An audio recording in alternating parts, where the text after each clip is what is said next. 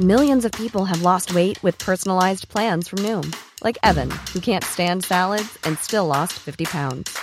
Salads, generally, for most people, are the easy button, right? For me, that wasn't an option. I never really was a salad guy. That's just not who I am. But Noom worked for me. Get your personalized plan today at Noom.com. Real Noom user compensated to provide their story. In four weeks, the typical Noom user can expect to lose one to two pounds per week. Individual results may vary. Everyone knows therapy is great for solving problems, but getting therapy has its own problems too, like finding the right therapist, fitting into their schedule, and of course, the cost. Well, BetterHelp can solve those problems. It's totally online and built around your schedule. It's surprisingly affordable too. Connect with a credentialed therapist by phone, video, or online chat, all from the comfort of your home. Visit betterhelp.com to learn more and save 10% on your first month. That's BetterHelp H E L P.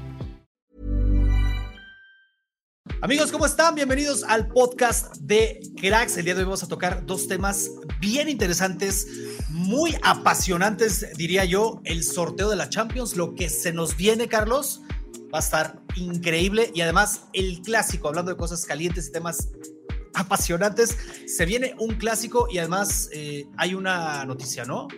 Sí, sí, sí, sí, como bien lo dijiste, fin de semana inmejorable, lleno de los mejores partidos del mundo y le sumas el sorteo. Pero además, si están en Ciudad de México, va a haber una watch party del clásico Barcelona contra Real Madrid. Y Cracks va a estar presente, vamos a estar ahí por supuesto, les vamos a traer la cobertura, vamos a estar con Puyol y con Morientes, poca cosa, mano, así que ojalá los podamos ver por allá. Y pues es que disfruten muchísimo de ese evento del que ya es un clásico que como vamos a comentar más adelante, Manu, tiene mucha tela de donde cortar. Así es, están invitadísimos a asistir a ver el clásico y además a poder pues estar ahí de cerca con dos de las leyendas de Madrid Nada y de. Barça. Quédense porque tenemos invitados de lujo para tratar estos temas muy buenos. Aquí hablamos sobre el mejor fútbol y sus protagonistas. Bienvenidos al podcast de Cracks. Cracks, se vienen los cuartos de final de la Champions League y tenemos un invitado de lujo muy eh, adecuado para hablar de toda esta experiencia de Champions, de todo lo que se vive alrededor de la Champions, porque Enzo, que es nuestro invitado de lujo, está ahí directo en, en la Champions, viviendo tan de cerca todos estos partidos, todas estas emociones. ¿Cómo estás, Enzo? Bienvenido, también bienvenido, Carlos. Se va a poner buena la plática hoy de Champions League. ¿Cómo están, amigos? Enzo. Un placer saludarlos, muchachos, como, como invitados a, a su espacio. Eh, la verdad, un privilegio poder estar acá charlando con ustedes, Carlos. Un, un placer eh, saludarte, Manu también. Así que eh, analizando lo que, lo que dejó este sorteo, ¿no? Que unos partidazos, la verdad, muy, muy interesantes. Y sobre todo con los equipos italianos, ¿no? La gran sorpresa me parece que hace muchos años, tres equipos italianos, sí, el Napoli, que con el Chucky Lozano como embajador eh, mexicano lo está, la está rompiendo el Napoli. eh, el Milan y el Inter metidos en esta fase, la verdad que hace muchos años que no pasaba. Pues los años hasta te los puedo dar, ¿eh? Son desde la temporada 2004-2005. Ya, ya, es un ratito, ya es un ratito. Si estamos hablando de hace, hace casi 20 años que no veíamos a tres 23, si no me falla, sí, sí, sí. italianos ahí como protagonistas de, de la competición más importante de Europa. Y además, eh, me parece, no sé cómo lo vean, ya, ya lo hablaremos más a detalle, pero el Napoli con, con esperanzas, o sea, no van ahí de, de invitados, no llegaron de relleno, o sea, me parece que el Napoli puede ser el famoso caballo negro alrededor de todos estos equipos de gran tradición, de gran historia, de títulos. Que, que podría dar la sorpresa. ¿Cómo lo ves, Enzo? Eh, Ya para entrar en materia, especialmente tú que, que vives la Champions muy de cerca, eres corresponsal de varios medios, estás ahí en los partidos, estás analizando las cosas pues de primerísima mano. ¿Cómo ves al Napoli, tú que lo conoces también, tú que vives tan de cerca, también Sí. en Italia? ¿Hay posibilidades o no directamente de que el Napoli avance eh, a las semifinales y de que se pueda colar ahí a, Sí. una, a una final?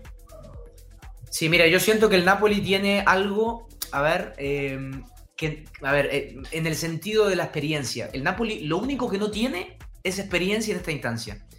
Y la Champions a lo largo de la historia nos ha demostrado que al final ganan los mismos. El Liverpool, el Real Madrid, el Bayern Múnich, están los, siempre los mismos. Siempre están definiendo los mismos equipos. Es muy raro ver una, una Champions en los últimos años con un, un definidor random, entre comillas, digámoslo, entre comillas, porque el Napoli la verdad que eh, tiene mucho, tiene fondo futbolístico, tiene jugadores que para mí el Giorgiano que me cuesta un montón pronunciar su apellido, perdón. A todos. A ver, Cabrechelia me dijo un georgiano, me lo dijo un georgiano, pero no, yo no sé si lo puedo repetir dos veces el mismo apellido, porque cada vez, que lo repito, sale, cada vez, que lo repito me sale algo distinto, pero bueno. Dicha, le dicen. Sí, exactamente. Para más fácil. Yo creo que le cayó, le, le, cayó del cielo al Napoli este jugador, eh, me lo explicaba un colega napolitano acá en, en, en Barcelona, eh, esto fue por un tema de la guerra. Básicamente él jugaba en el fútbol ruso, tuvo que salir. El ojo de los veedores del Napoli, que fue increíble, lo vieron y lo trajeron, pero que alguien venga acá y me diga que lo tenía visto en Rusia. Yo creo que, yo creo que pocos se la pueden jugar que vengan aquí a este programa y me digan, no, Enzo, yo este jugador lo tenía visto hace un año, hace dos años. Mentira, la verdad que yo no se lo creo. Me parece que fue un descubrimiento muy importante por cómo me lo explicaba el colega del, del Napoli y después arropar un equipo que al, modo del técnico Spalletti, la verdad, un técnico que no es un, entrenador que si uno ve los equipos de Spalletti en la historia, eh, la Roma, en su paso, por ejemplo, por el Inter, no es un entrenador que, se la juegue mucho, pero la verdad que este equipo le da la opción para eso, sumando el Chucky Lozano, en fin, si uno lo ve en cuanto a los tres equipos italianos, me parece que es, yo creo que no hay dudas, el que mejor juega, el que más goles marca, pero no tiene experiencia. Y a nivel de, Champions, me parece que eso te puede pasar la cuenta. Enzo, eh, ahí, yo, quiero complementar también, Manu. Eh, este Napoli, además, el sorteo le beneficia muy fuertemente. Todos en redes sociales están reaccionando así de que este era el camino que necesitaba el Napoli. El enfrentar a un rival de su propia liga, como el Milan, que recordemos que ya en esta misma temporada lo vencieron 2-1, ganó el Napoli al Milan. Y, y, vas al, y te enfrentas al ganador del Inter Benfica. No te al, al ganador del City Bayern, al ganador del Madrid Chelsea, que son quizás equipos más de renombre y experiencia, como menciona Enzo. Te enfrentas a un Inter que curiosamente es quizás el peor Inter de los últimos años y es el que se mete a cuartos de final, y al Benfica que quizás es el mejor Benfica en los últimos años. Pero aún así tú eres el favorito y semifinal, mucha gente es, este es el camino que necesita el Napoli. Y a todo lo que has dicho, yo me atrevería a decir que el Napoli ahora mismo es el equipo que mejor juega en Italia. Y el equipo que mejor juega en Europa, me puedes decir, el City juega mejor, el, el Bayern juega mejor, el Madrid juega mejor, te lo compro, pero no me puedes decir que el Napoli es un peor equipo que esos. De pies a cabeza, Meret, Kim min Ragmani, eh, eh, en el centro del campo es una locura, Sambo Amguisa, Lobotka, Zielinski, y el ataque Osimen, Kivicha, Cabraskelia, es una brutalidad este Napoli. Y ahí está justamente los cruces, ¿no? Eh, en, el que es un escenario ideal, ¿no? te enfrentas al Inter, al Benfica, quizás no, no va a ser tan necesaria experiencia a que si te hubieras topado con un Chelsea, Madrid, Bayern o City. Sí, sí, yo creo que, a ver, el, el Napoli yo creo que pasó una, una, vara importante, o por lo menos se probó a nivel europeo con aquel partido contra el Liverpool, ¿se acuerdan? También. Eh, hizo una prestación muy importante contra el Liverpool. Yo siento que ahí, yo creo que muchos nos dimos cuenta de, ojo, ¿eh? Ojo con este Napoli, porque no solamente en Italia marca diferencia, sino que en Europa también lo puede hacer. Ahora, es diferente jugar una, una llave que jugar una, un partido de la fase de grupos. No es lo mismo, saber que te quedan solamente dos partidos a eh, jugar una fase de grupo en donde un poco puedes eh, probar o puedes un poco arreglar o reparar los errores. Ahora, insistiendo en, lo que tú eh, comentabas, Carlito, sobre el tema del Milan, es muy beneficioso jugar contra un equipo de tu, mismo, de tu misma liga. Lo tienes ultra conocido, lo tienes ultra sabido. El Milan no es un gran equipo, el Milan, no es el equipo de, de, la temporada pasada. unas temporadas atrás que lograron, el, lograron un título importante, exacto. Eh, me parece que es un, es un, Milan que a nivel físico yo lo he visto, ¿eh? porque estuve dos años en Italia, eh, ahora de vuelta a Barcelona, lo seguí el proceso de Pioli. es un equipo que físicamente, hoy, a, esta altura de la temporada, he visto los últimos partidos, físicamente no está al 100%, es un equipo que está bastante desgastado, que es un plantel bastante corto y que Pioli insiste casi siempre en los mismos jugadores, no hay mucho recambio. y ahí el Napoli me parece que tiene una ganada en cuanto a lo. Bueno, tú mismo, Carlos, decía el plantel largo que tiene. Y si uno ve los cambios que, que está haciendo, por ejemplo, eh, Spalletti cuando, cuando tiene a mano o, cuando entra, por ejemplo, Simeone, que hace unos, unas semanas atrás eh, entró Simeone de recambio, hizo dos goles, recuerdo, o, tres, no estoy seguro, no me acuerdo que el, partido específico, pero ese recambio en el Napoli se nota cuando sale un jugador, entra uno que no está en un nivel mucho más bajo. Y eso cuesta mucho encontrarlo en un equipo con un, con un plantel corto y con un presupuesto no tan amplio como los otros que estamos viendo acá. Real Madrid, Chelsea, Manchester City, Bayern Múnich. El Benfica por ahí te podría empatar a nivel de presupuesto. Milan, Inter, todos tienen mejor presupuesto que tú, hablando del Napoli. Yo lo equiparo solamente con el del Benfica en cuanto al poderío económico.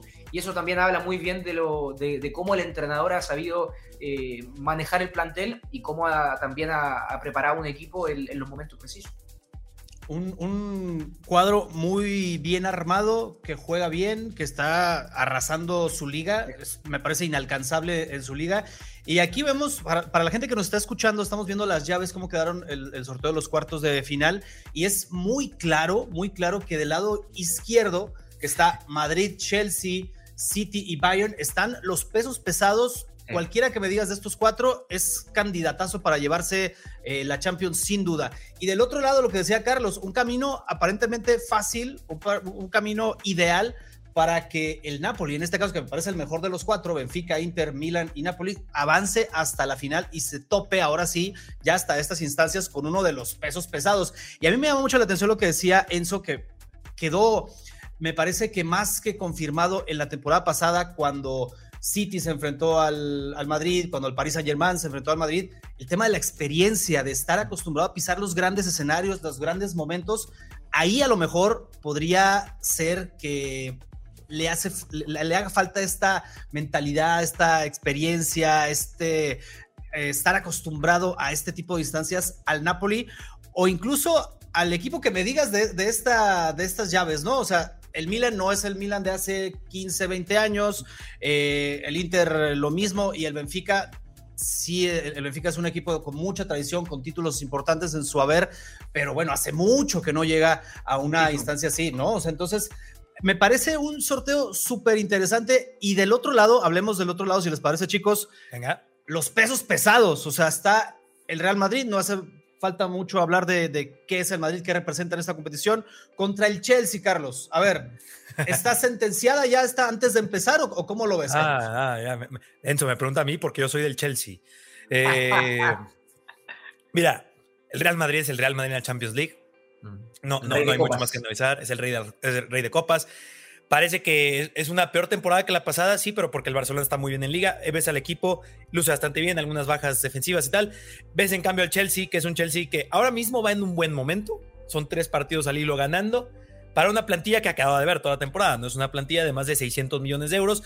En la, en la obligación, en el deber, el Chelsea le debería implicar al Real Madrid un duelo muy complicado. Le tendría que implicar un 50-50. No puede pasar cualquiera. En la realidad es que el Real Madrid es el gran favorito. En la, realidad es que el Real Madrid tendría que estar en las semifinales, tendría que pasar y eliminar nuevamente al Chelsea como ya lo hizo el año pasado en esta misma instancia, en los cuartos de final.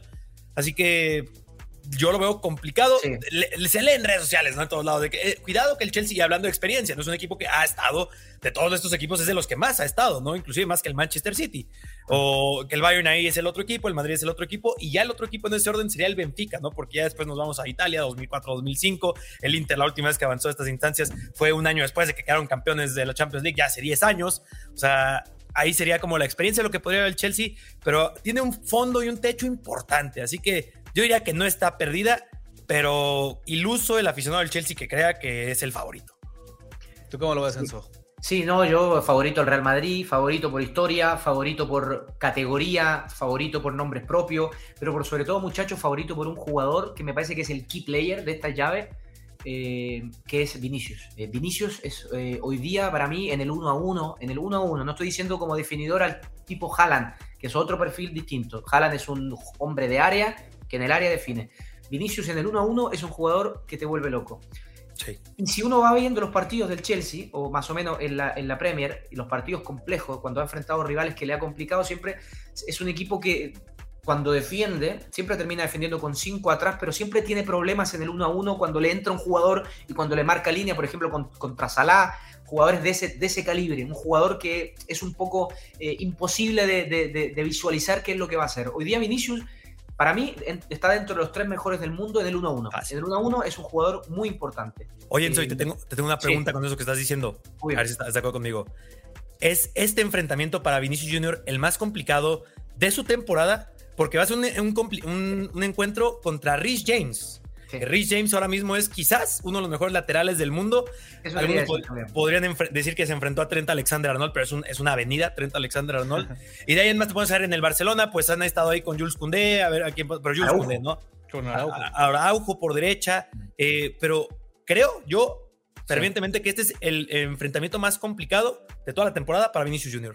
Sí, sí, de acuerdo, estoy de acuerdo. Yo pondría a Araujo y también a, eh, al defensor del Chelsea porque son futbolistas muy físicos y son futbolistas que te esperan. O sea, los dos, si uno, yo pongo más el ejemplo de Araujo que tengo la, tuve la oportunidad de, entrevistarlo ayer a, Ronald Araujo en la previa del partido contra el, contra el Real Madrid, hablando justamente de este tema, y él y no era una opinión mía, era una opinión del propio jugador del Barcelona que decía, mira, el jugador que más, que más, más difícil me ha tocado marcar en mi carrera es Vinicius. No te digo porque salí triunfador, sino porque la verdad que me volvió loco, más allá de que me fue bien o me fue mal. Pero yo siento que, y vuelvo al mismo tema, eh, es un jugador que te abre defensa, que abre latas, que es capaz de abrir eh, un partido cuando la cosa no se te presenta bien, saca un conejo del sombrero. Y la verdad que ahí eh, siento que en esta llave, si vamos para el otro lado, me parece que el Chelsea no tiene un jugador así. Uno siempre intenta buscar los duelos, ¿no? Esto que se ve en los partidos, los duelos en la mitad de cancha. uno puede decir, no, Enzo Fernández, un gran jugador, sí, pero por el otro lado tengo a Modric, tengo a Kroos, tengo a Valverde, eh, Chuamení haciendo lo propio. No sé, me parece que el Madrid tiene más, más masa de calidad que el Chelsea. Y ahí, eh, en el suma y resta, si nos vamos al final del día, entre los dos equipos, siento que el Madrid es candidato. Por lo futbolístico, pero además tiene el tema histórico que, tú lo decías, Carlito, lo hablábamos recién, el rey de copas. Es difícil, es como Boca, ¿no? Boca en la Libertadores, River. Son, no me meto. Son, equipos complicados que ya entrando a la cancha te entran con, la, con, el, con el escudo en el pecho y eso también marca cosas en, en este tipo de partidos. Perdona que lo, bien, pero bueno. interesante. A, mí, yo, yo lo anticipo para la gente madridista y como dices, Carlos, se empieza a leer en redes, ¿no? La decimoquinta ya viene y todo eso. Yo eh, sería muy. Qué raro que le tocó el Chelsea al Madrid. o sea, yo, yo, sería muy cauto porque este Chelsea, con todo y su inexperiencia, con jugadores muy jóvenes, con toda la presión que traen detrás por los fichajes y el dinero y todo esto, puede dar eh, pues un susto, ¿no? O sea, puede dar una, no, no, no, una sorpresa, pero sí puede dar el golpe sobre la mesa y decir, eliminamos al Madrid y de ahí crecerse y todo eso. Creo que, creo que lo pueden hacer. No digo que vaya a pasar, pero lo pueden hacer. O sea, ya estas instancias no sería raro también que el Madrid cayera, porque el Madrid no va a ganar todas las Champions. O sea, eso, eso eso hay que dejarlo claro para, para los madridistas y para los otros eh, fans de otros equipos. El Madrid no va a ganar todas las Champions. A lo mejor, y, vean la llave, o sea, vean la llave, y, eso me hace eh, ir al, otro enfrentamiento. A mí, a mí me parece, sí, o sea, mejor si, si gana esta Champions, y mejor ya hay que ir a la Superliga o algo distinto para el espectador, ¿no? La otra llave a mí me parece que de ahí puede salir el ganador de la Champions, de esta, de esta Champions. Son equipos muy fuertes, son equipos... Eh, el Bayern con toda esta experiencia que decíamos, con la tradición, y el City viene embalado. Decía Haaland en el partido de, esta semana, a mí me trajeron, como en algún momento lo dijo Cristiano, eh, en otros tiempos, en otras situaciones, pero dijo Haaland, a mí me trajeron para ganar la Champions, no la Liga. La Liga, el City ya se la sabe este, de principio a fin. A mí me trajeron para ganar la Champions. Se despachó con, ¿cuántos fueron? ¿Cinco? Cinco goles. Cinco goles, o sea, tiene con qué el City obviamente ganar la Champions. Ahora, eh, se puede topar con el Madrid, que es su coco, digamos, hasta la final, ¿no? Pero antes va a tener que pasar por un equipo muy fuerte, que me parece que no trae el mejor plantel, aunque hace muy poco decía Oliver Kahn que este es el mejor plantel de, de siempre del Bayern a mí me parece muy extraño que haya dicho eso. Es una forma de motivarlos a lo mejor. Claro. ¿Cómo, cómo ven esta, esta llave, chicos? A mí, me, parece muy equilibrada a pesar de esta inexperiencia del fracaso que viene arrastrando el City en Champions. Sí, mira, yo, yo, yo eh, destaco un punto importante que, a ver, es algo que, que Bielsa en algún momento, yo soy muy bielsista, ¿eh? ¿eh? yo soy muy seguidor de Bielsa, me encanta Marcelo Bielsa, es verdad, algunos dirán, no, no ha ganado nada como entrenador algo a nivel de títulos, pero si Guardiola eh, se siente un bielsista, yo creo que algo hay en Marcelo Bielsa. Y yo hablo eh, en, e, solamente este punto que tiene que ver con el City. El City ya perdió una final. El City ya sabe lo que, es, lo que es perder una final en donde todo el mundo decía que la tenía que ganar.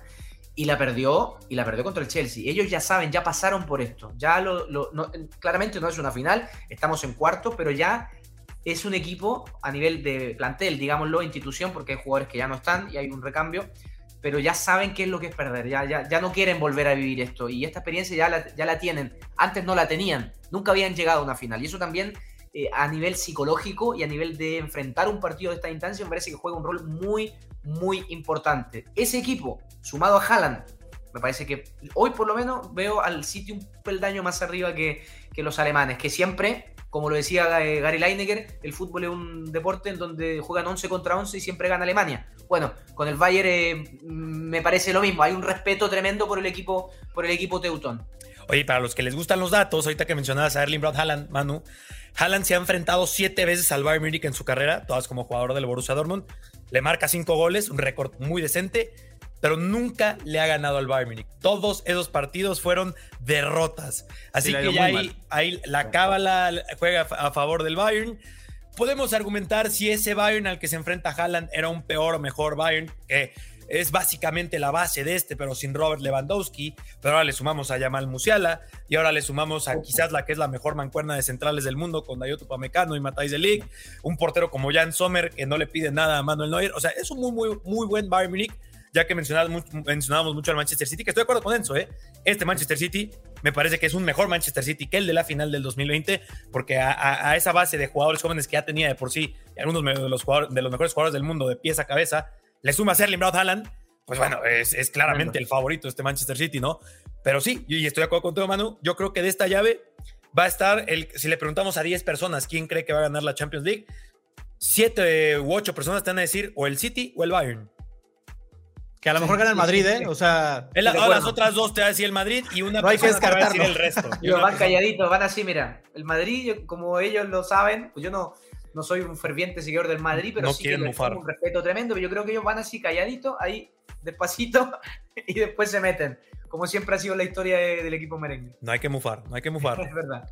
Buenísimo, buenísimo. Pues ahí está, cracks, el análisis de estos enfrentamientos que la verdad a mí me parecen muy buenos. Por un lado, los menos favoritos y por el otro lado, el que me digas puede ganarla, ¿no? Entonces va a ser, va a ser una final, ya avanzados a, estas instancias, muy buena, muy interesante, eh, con un equipo que todos los que, seguramente los aficionados de los que dejaron en el camino van a ir con él, van a ir con el equipo menos fuerte y otro, por otro lado, un equipo muy fuerte, de mucha tradición, ya con Champions, salvo el City, con Champions en, en la bolsa. Entonces, nos deja este sorteo un camino muy interesante hacia Estambul. Eh, y pues nada, déjenos aquí en los comentarios ustedes qué opinan, quiénes son sus favoritos para estos cuartos de final, cómo ven al Napoli, cómo ven al City, ahora sí se podrá llevar la Champions, cómo ven al Madrid. Hay mucho que comentar, hay un montón que comentar. Aquí ya lo hicimos y muchas gracias Enzo por participar. La verdad es que invitadazo, invitado de lujo y además, eh, esto ya lo digo a nivel personal, yo conocí a Enzo algunos, algunos días, ¿no? Platicábamos y todo esto allá en Qatar. Tipazo, la verdad, tipazo. Oye, mira, te, puedo mostrar algo así cortito. La, dale, dale, dale, la puerta. Cortito, mira. Bueno, yo eh, les dije, yo no soy del Barça, pero esta me la firmó ayer Ronald Araujo, firmada por ah, el Ustedes saben que soy chileno-uruguayo, uruguayo por padre, chileno por madre, pero Mañana eh, la previa, eh. mañana vamos a estar eh, comentando ahí en las redes sociales de Cracks, amigos, eh, la conferencia de prensa de Xavi, el domingo vamos a estar ahí en el Camp Nou, se viene un clásico, así que mucha info también muchachos y este fue el regalo del, central uruguayo ahí firmada para el baúl de, de los recuerdos, ahí le saco un poco de, eh, de pica, como decimos en Chile, cuando uno tiene una cosa y te la muestro, bueno, le saco un poquito de pica para que se queden ahí, porque no tengo nada atrás, el fondo está bastante aburrido, la verdad, como ustedes, pero por lo menos tenemos la camiseta acá. ahí está, esa, vale más, me parece que vale más. Y bueno, cracks, justo ya lo dice Enzo, hay clásico y quédense porque vamos a hablar de lo que se viene para este domingo.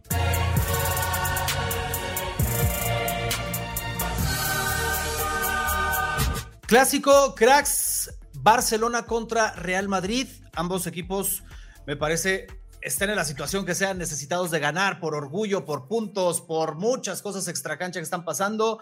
Tenemos aquí a un experto en la materia para hablarnos de cómo ve este partido, Ramón Álvarez de Mon. ¿Cómo estás, Ramón? Bienvenido a Cracks de nuevo.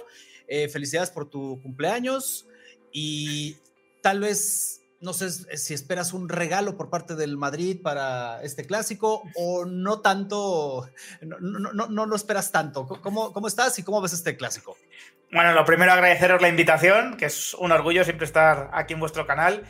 Y bueno, la verdad es que tengo, tengo dudas. Eh, comentaba en mi canal que, espero, eh, sea cual sea el resultado, que sea contundente. ¿no? no sé por qué tengo la sensación de que si gana el Barcelona puede ser una victoria clara y si gana el Madrid también. No, no tengo la sensación de que vaya a ser un partido de 0-1, 1-0, porque hay muchas cosas, efectivamente, deportivas y extradeportivas, que creo que hacen que, que, estén especialmente motivados los equipos. ¿no? El Barcelona tiene la oportunidad de sentenciar la liga y el Madrid tiene la oportunidad de desquitarse de esas últimas derrotas contra el Barcelona, que yo creo que han, han dejado malas sensaciones, y de, y de, meterse en la liga, ¿no? De meter alguna duda al, al conjunto culé.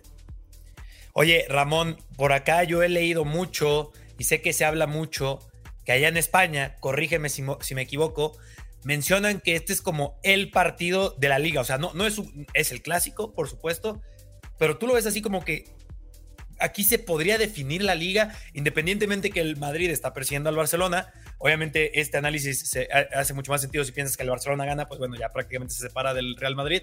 Pero hasta por el tema anímico, pensando que el Madrid sabemos que cierra muy bien la temporada pasada y cierra muy bien las temporadas, está vivo en Champions, tengo un rival ad hoc en Champions. O sea, como que las cosas se comenzarían a perfilar para que el Madrid ya no pare, ¿no? ¿O cómo lo ves tú? Claro, es que eh, si uno atiende a los últimos partidos del Barcelona en Liga, te das cuenta de que es un equipo que está sacándolos casi de manera milagrosa a veces, ¿no? Son partidos que, que bueno, que pueden ser perfectamente de un lado para el otro, pero, pero el Barcelona los saca, los saca adelante. Eh, yo creo que existe la sensación de que este Barcelona está a un golpe duro anímico de, de poder venirse abajo, ¿no? No, no, no de derrumbarse completamente, pero sí de por lo menos tener dudas. Yo la liga la veo muy decantada, honestamente, para el Barcelona, pero la única posibilidad es que el Madrid gane, se ponga seis puntos y el Barcelona empiece a ver como estos partidos que se están decantando a su favor, de repente alguno se puede, se puede ir en contra, ¿no? Fíjate, yo tengo más dudas sobre a, si gana el Madrid este clásico, sobre cómo puede cerrar el Madrid la temporada que cómo puede cerrarlo el Barcelona. Ojo. El Madrid no está siendo un equipo regular este año. Muchas y yo, yo creo que, exacto, las, las pocas esperanzas que tienen muchos madridistas con el Madrid en Liga, yo creo que tienen que ver con eso, con que es un equipo que no está siendo fiable, ¿no? Pero sin embargo, al Barcelona no cuesta tanto intuir que pueda empezar a fallar el Barcelona, porque ya digo, está teniendo partidos muy cerrados, de estos que pueden caer para cualquier lado, y en algún momento la suerte se da la vuelta, ¿no? Yo creo, yo creo, chicos, que eh, como bien lo dicen ambos, este es un partido que va a definir sobre todo el futuro del Real Madrid. O sea, si lo gana, a lo mejor puede aspirar ahí a meterse esperando, como decías Ramón, que el Barcelona falle, que, que pueda fallar por alguna razón. Pero si el Madrid llega a perder este partido, yo creo que ya ahora sí se concentrará en, en la Champions. O sea, concentrará todo. Eh, que la Copa del Rey también la pierde contra el Madrid, contra el Barça, perdón recuperarse y todo esto para, para estar bien en Champions. Entonces, ayer decía, no, hace, hace dos días platicábamos con, con David Villa en una, en una videollamada, una rueda de prensa con muchos medios del mundo y le preguntábamos el tema de la presión. Aquí me parece que los dos equipos tienen muchísima presión. El Madrid por estar vivo en la liga, por no dejar que se escape el, Barça. Y el Barça, pues imagínense, este, la presión que tienen de seguir ahí arriba, de no dejar que Madrid se acerque, toda la presión externa que están viviendo, los fracasos en Europa. O sea, llegan dos equipos muy presionados, pero sí a... I'm Sandra, and I'm just the professional your small business was looking for. But you didn't hire me because you didn't use LinkedIn jobs. LinkedIn has professionals you can't find anywhere else, including those who aren't actively looking for a new job but might be open to the perfect role, like me. In a given month, over 70% of LinkedIn users don't visit other leading job sites. So if you're not looking on LinkedIn, you'll miss out on great candidates like Sandra. Start hiring professionals like a professional. Post your free job on linkedin.com/people today. Everyone knows therapy is great for solving problems, but getting therapy has its own problems too, like finding the right therapist, fitting into their schedule, and of course, the cost. Well, BetterHelp can solve those problems. It's totally online and built around your schedule. It's surprisingly affordable too. Connect with a credentialed therapist by phone, video, or online chat, all from the comfort of your home. Visit betterhelp.com to learn more and save 10% on your first month. That's BetterHelp H E L P. Burrow is a furniture company known for timeless design and thoughtful construction and free shipping, and that extends to their outdoor collection. Their outdoor furniture is built to withstand the elements, featuring rust-proof stainless steel hardware, weather-ready teak, and quick-dry foam cushions. For Memorial Day, get 15% off your Burrow purchase at burrow.com slash ACAST and up to 25% off outdoor. That's up to 25% off outdoor furniture at burrow.com slash ACAST. David Villa, y a eso voy. Es mejor eh, para los jugadores, para el club, eh, tener la presión estando arriba que estando abajo. O sea, Claro. si a mí me das a, a elegir, yo quiero la presión de estar arriba y que sea esta presión de que no me alcancen y esto, que estar abajo y teniendo la presión de alcanzar al, al rival. Entonces, le preguntábamos también de otro tipo de presión, de la presión extracancha. Y él decía, es lo mismo, si tú estás en el Fútbol Club Barcelona, estás en el Real Madrid, en esos clubes grandes, tienes que estar acostumbrado desde el día uno a que te va a llegar presión por todos lados, sea dentro de la cancha, fuera de la cancha. Entonces, a mí me parece un partido bien interesante, sobre todo en el tema de la mentalidad de cada jugador, de la, de la mentalidad del equipo, lo que puedan demostrar dentro de la cancha, si pesa, si no pesa.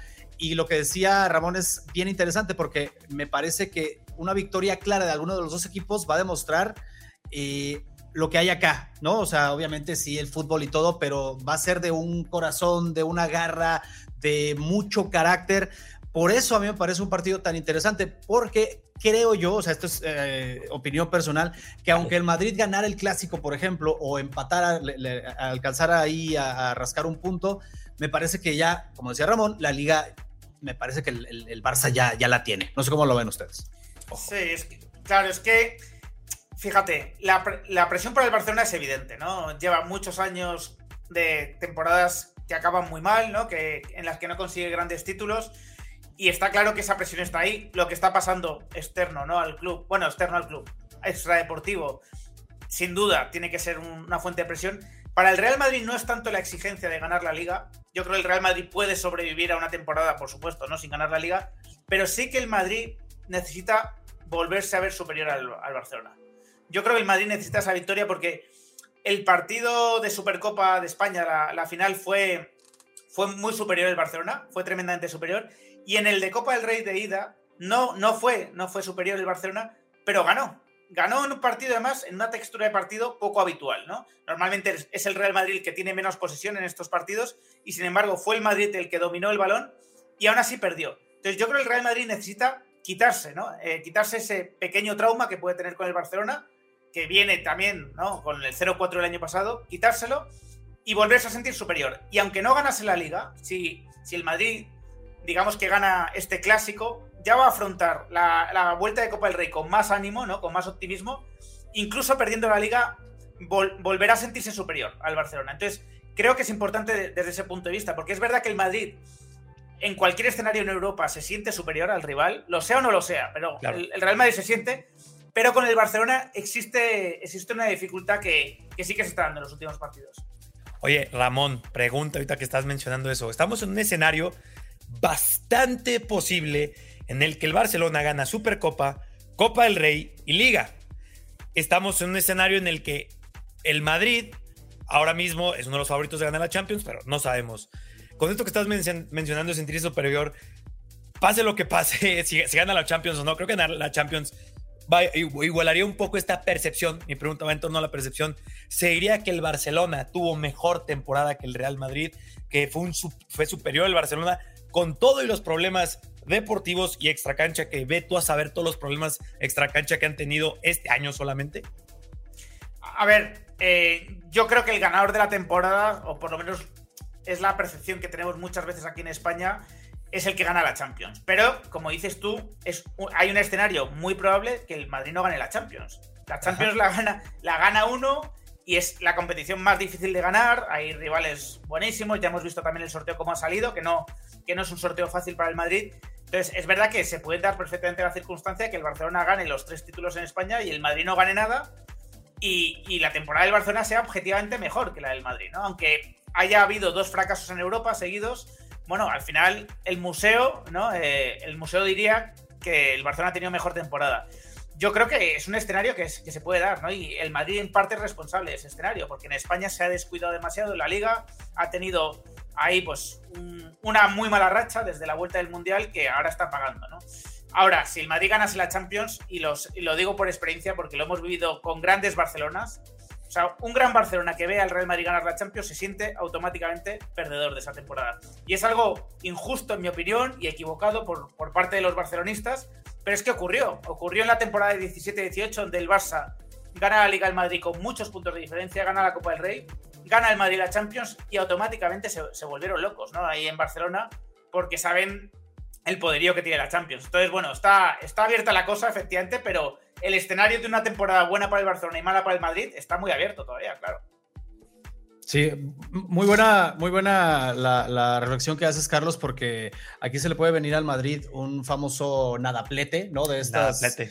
Y la verdad es que va a doler, o sea, y, y, más lo que decías, Ramón, el Barcelona va a tener aún más mérito en medio de todas las broncas que está pasando con el tema de Negreira, con, o sea, con, todo lo que ya conocemos, ganar títulos, la verdad es que, y más que el Madrid, o sea, este escenario es, es muy viable, porque como dices, eh, ya en el sorteo de la Champions se vio que al Madrid le tocó el camino más complicado, sí es el Madrid, pero la verdad es que es un camino bien complicado que ya ha sorteado en otras ocasiones, pero lo decíamos hace rato, ¿no? Puede pasar que, que ahora no gane y sería lo más normal porque hay equipos muy fuertes entonces, sí estamos ante, la posibilidad de que este clásico sea como el premio de consolación, digamos, para el Real Madrid en caso de que sea una, una temporada que, vaya hacia, hacia donde hasta este momento está apuntando, ¿no? Claro, sería un premio de consolación muy menor, ¿no? Además, porque, porque quiero decir, el Real Madrid nunca ha vivido de, ganar un partido, efectivamente, ¿no? Y, y, en ese sentido sería eso, sería muy poca cosa. A ver, ganar el clásico para el Madrid supone objetivamente ponerse a seis puntos en liga, por lo tanto abrir, abrir un poco la liga, que la sigamos viviendo con emoción, tener más esperanzas todavía de poder remontar en Copa del Rey, porque tendría que hacer lo mismo en la Copa del Rey que lo que ya habría conseguido hacer en liga. Y, no, y creo que sí que es independiente a la, Champions. ¿no? El Real Madrid ha aprendido durante muchos años a aislar completamente la Champions. O sea, es que es, hay hasta un aislamiento emocional, fijaos lo que os digo. O sea, he visto Real, o sea, Madrid absolutamente desastrosos en liga, que el día de la Champions se volvía a creer el mejor equipo del mundo, ¿no? Cuando a lo mejor había perdido con el Valladolid tres días antes. Era, es así, ¿no? Pero, eh, entonces la Champions va por otro lado, pero sí que puede ser importante de cara a los dos títulos nacionales que quedan, sobre todo porque también el Barcelona, insisto, ¿no? Es un equipo que eh, tiene cierta fragilidad mental todavía propia de llevar muchos años sin ganar un gran título, ¿no? Y eso hace hace que cuando empiezan a venir las curvas te sientas menos seguro, ¿no? Entonces, vamos a ver, ¿no? Creo que eh, la parte positiva para el Real Madrid es que tiene que salir a tumba abierta, como decimos aquí, ¿no? A tumba abierta es, pues sin ningún tipo de preocupación a que, a que te metan goles, a que te empaten, a que te ganen, porque solo te vale la victoria.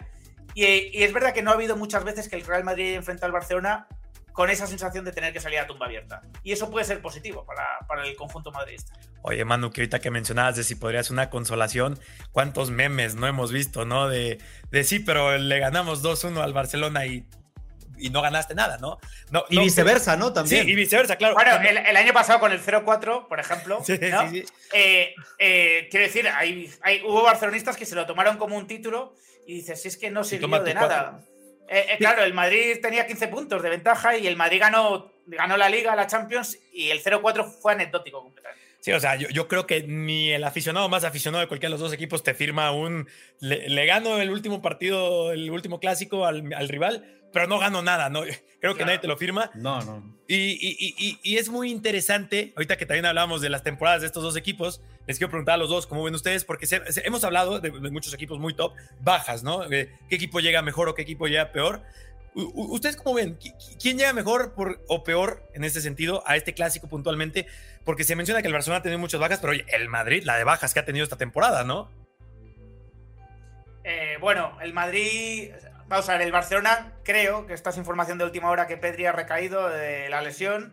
También, también Dembélé va más lento. Yo creo que les han forzado un poco, que hayan intentado apurar plazos y a lo mejor se han equivocado con, eso. Pasa. Y, el Madrid es verdad que el Madrid llega, pues ya, veremos si Mendy puede formar parte del equipo o no puede formar parte del equipo. Pero el Madrid es verdad, si un equipo castigado por las bajas, evidentemente. Eh, fijaos, ¿no? Que en el primer tramo de la temporada casi no pudo contar con Benzema, balón de oro, y casi no pudo contar con él. Aún así no se dejó muchos puntos, curiosamente. Pero yo creo que llegan en un momento parecido, fíjate. Eh, bastante parecido, porque el Barcelona está sacando los partidos adelante, pero a mí me está dejando dudas su, juego.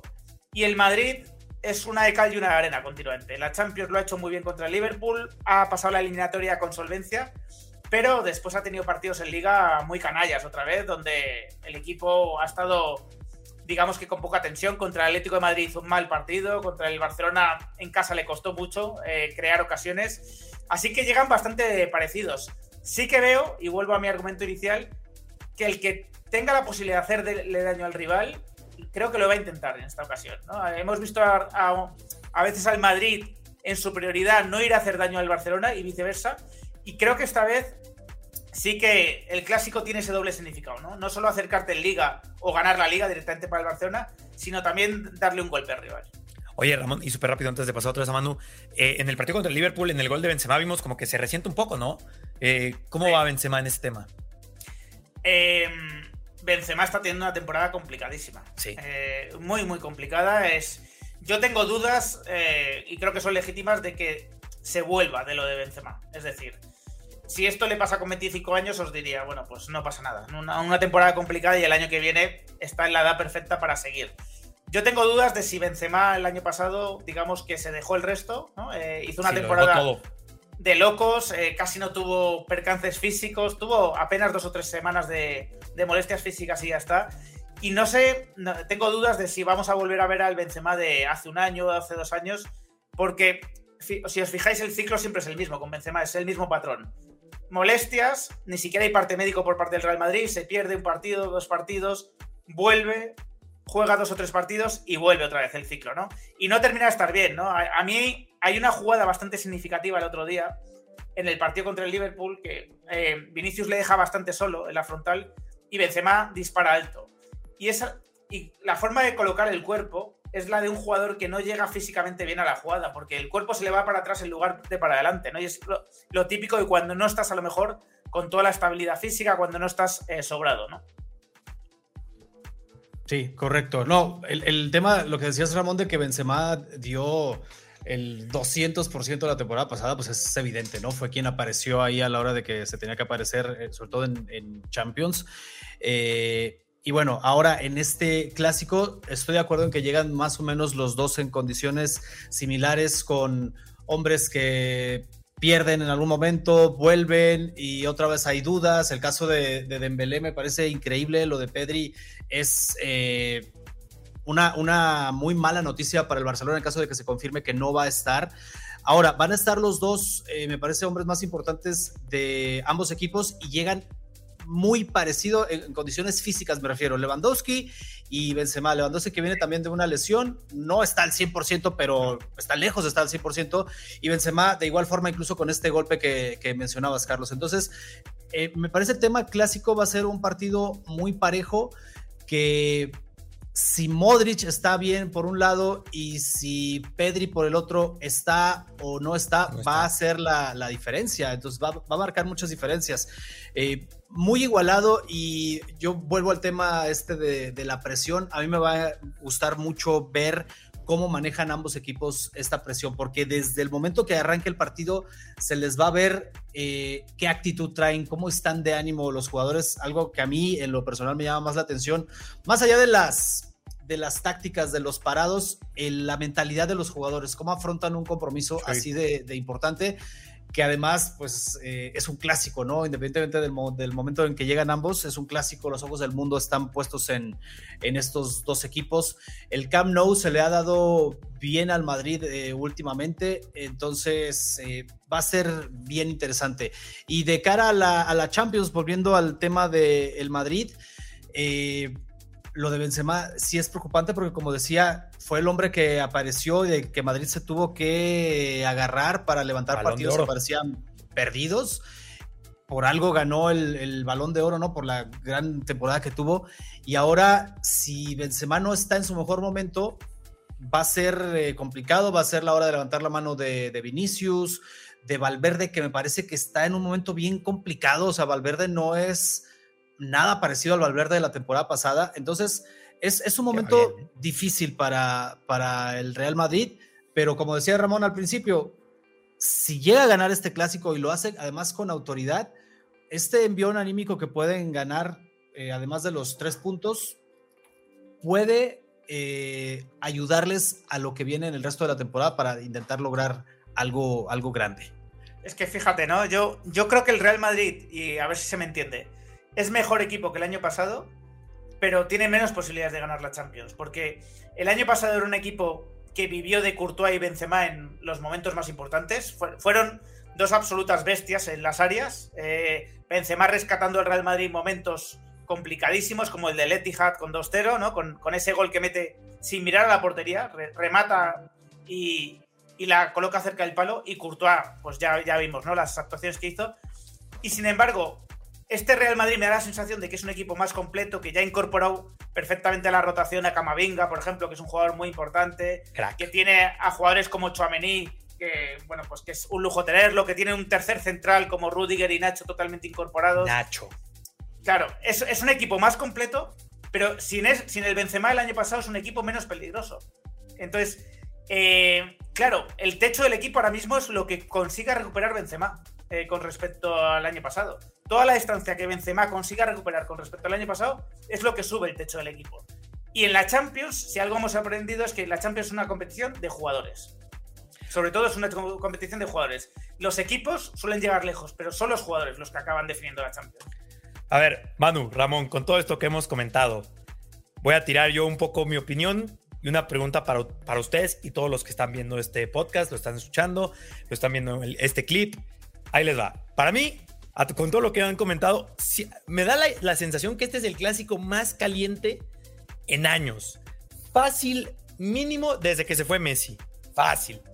Esa es mi percepción. Ustedes me dirán, esa es pregunta número uno, ¿creen que este es el clásico más caliente en años? Porque eso me lleva a tirar, por supuesto, a que les voy a pedir, si gustan mojarse, y ya, Ramón, te escuché que dijiste al inicio que no crees que va a ser un 0-0, un 1-0, un 1. Tú dices que va a haber goles. Pon, en el placar quién se lleva los goles. Eso me gustaría, las predicciones de los dos.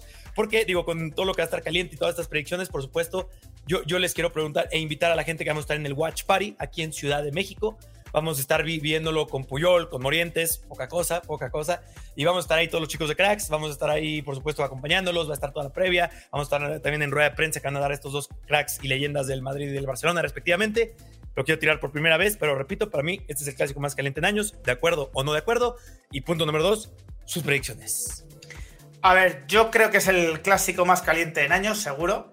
Seguro porque es que la situación a nivel sociológico en España con el tema de Negreira, eh, de verdad, o sea, seguro que lo estáis viviendo vosotros porque estáis, oye, para eso sois los números unos y, y informáis sobre el mundo del fútbol como informáis pero de verdad que aquí hay mucho, hay, hay, un, hay una caldera enorme, ¿no? Es un tema que calienta muchísimo a la gente, no solo Madrid-Barça, ¿eh? también ha pasado en Sevilla, ha pasado en Bilbao, hay mucha calentura con el tema y es verdad que por contra, ¿no? Dentro del barcelonismo se ha creado una especie de resistencia a todo ese movimiento, ¿no? Que viene el resto de clubes que le está haciendo, yo creo que, digamos que intentar fortalecerse entre ellos, ¿no? Se sienten atacados de alguna manera por este tema.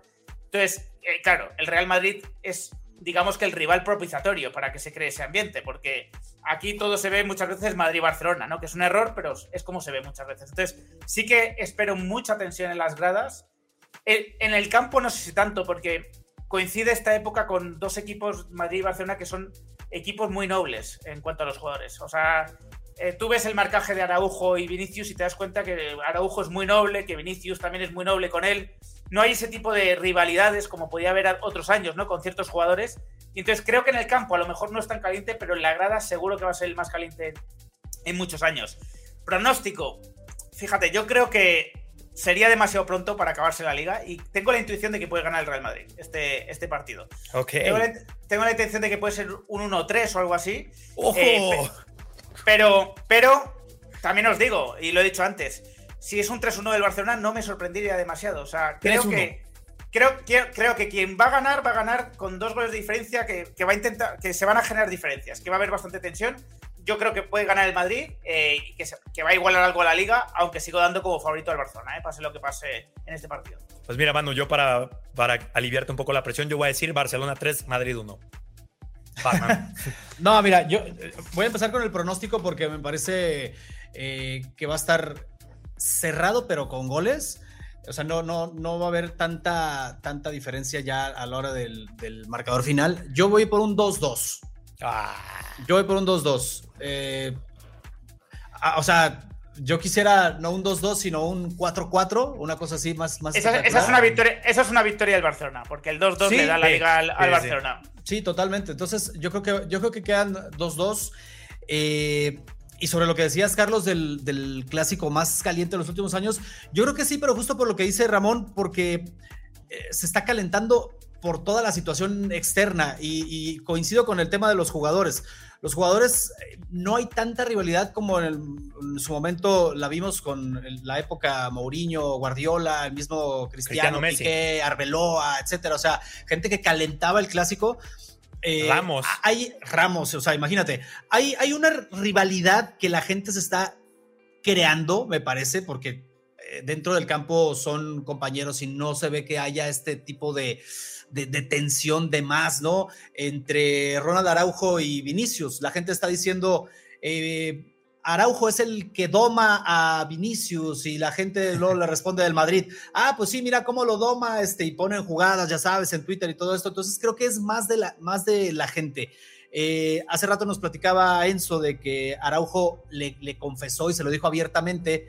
No, el, jugador que más me, ha costado marcar es Vinicius. Entonces, imagínate tú en una rivalidad que, existiera tan fuerte, no va a decir eso, o sea, no lo va a elogiar, o sea, no, no lo va a elogiar, no va a decir, algo bueno del, rival, ¿no?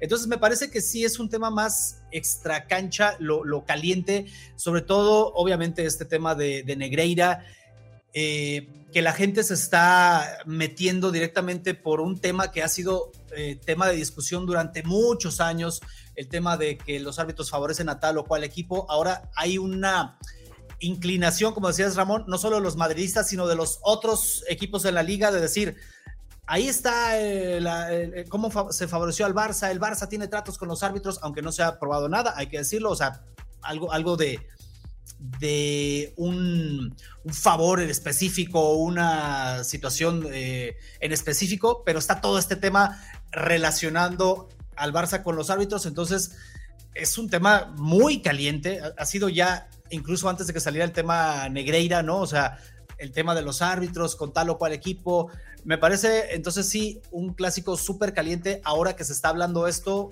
como nunca se había hablado con fiscalía involucrada, con liga hablando, con federación, o sea, va a estar, va a estar bueno también en ese sentido. Oye, y perdón, pero es esto, es el tema, todo el registro de Julián Araujo, y vámonos más para atrás, y son las palancas, o sea, es un añito que tiene telita para cortar el Barcelona, ¿eh? No, yo, yo se lo comentaba el otro día a un amigo culé, eh, le decía, lo que os está tocando vivir en tan pocos años es que no hay precedentes. Es que si hacemos un. O sea, nos costaría hacer un repaso, pero el Barça ha sido condenado penalmente por el tema Neymar, ¿no? Eh, porque cometió dos delitos reconocidos por el propio Barcelona con el tema de Neymar. Eh, están investigando a, uno, a un presidente porque pagaba periodistas, porque pagaba campañas de desprestigio a otros candidatos o a jugadores del Barcelona ha tenido el tema de las palancas, la situación económica que es dramática, la pérdida de Messi, ahora este tema de Negreira. O sea, ser barcelonista en esta época es muy complicado porque, porque es que están teniendo que vivir una cantidad de situaciones totalmente anormales, ¿no? Situaciones que no, normalmente no se tienen que vivir y es verdad que eso crea un caldo de cultivo de alguna manera que al barcelonista le está haciendo unirse un poco, ¿no? En, en esa protección del club pero también a la gente de fuera, eh, lógicamente, sean o no sean madridistas, los de fuera están viendo el tema de Negreira es muy feo, ¿no? O sea, lo que supimos el primer día ya es lo más duro, ¿no? El, que el Barcelona tuviese tratos económicos con el vicepresidente de los árbitros, eso ya hizo, quiero decir, yo, yo soy de la teoría de que eso ya es suficiente como para que haya que investigar mucho el tema, ¿no? Y todo lo que ha salido posteriormente son adornos a lo principal, ¿no? Que es que había tratos económicos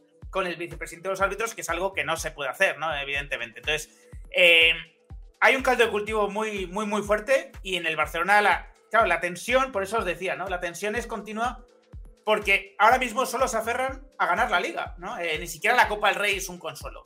Ganar la liga o la muerte es la sensación que tienen, ¿no? Y, bueno, han sacrificado mucho, ¿no? Para, para tener un proyecto un poco más competitivo, han vendido activos en parte del futuro, digamos que van a estar los siguientes años ingresando menos dinero y, claro, en Europa les ha ido muy mal y necesitan aferrarse a algo, ¿no? Que en este caso es la liga.